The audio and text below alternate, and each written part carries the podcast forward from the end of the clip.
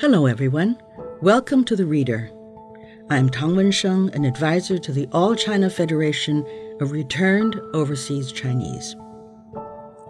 What I'm going to read for you today is selected from Build on Macau's Success with the One Country, Two Systems policy, which are remarks by President Xi Jinping at a meeting with Mr. Ho Iat Seng, Chief Executive of the Macau Special Administrative Region the MSAR, who reported on his work during a visit to Beijing December 22, 2021.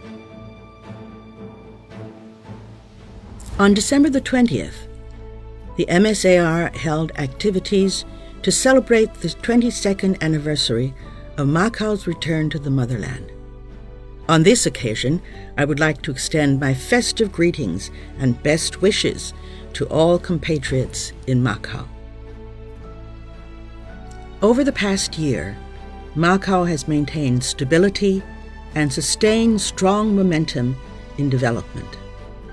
You have continued normal people to people exchanges with the mainland while effectively taming COVID 19 and achieving zero infection. Macau has made a gradual economic recovery with struggling groups and micro and small businesses receiving support and assistance. The legal system and enforcement mechanisms for safeguarding national security have continued to improve.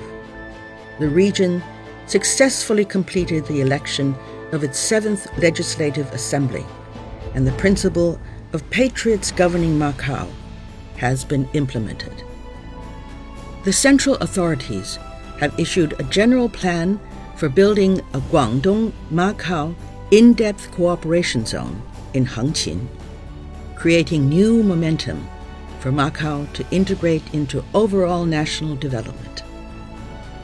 The central authorities fully acknowledge the work that you, Chief Executive Ho Iat Seng, and the MSAR government have done. COVID 19 is still spreading and has had a severe impact on society and the economy across the world. The pandemic has also given the various sectors of Macau a clearer understanding of the structural problems in the city's economy and prompted deeper reflection on its path of development the motherland will always provide the strongest backing for Macau in maintaining long term prosperity and stability. Adhering to the one country, two systems policy, the central authorities will continue to enable the city to diversify its economy and open a new chapter in the practice of one country, two systems with Macau characteristics.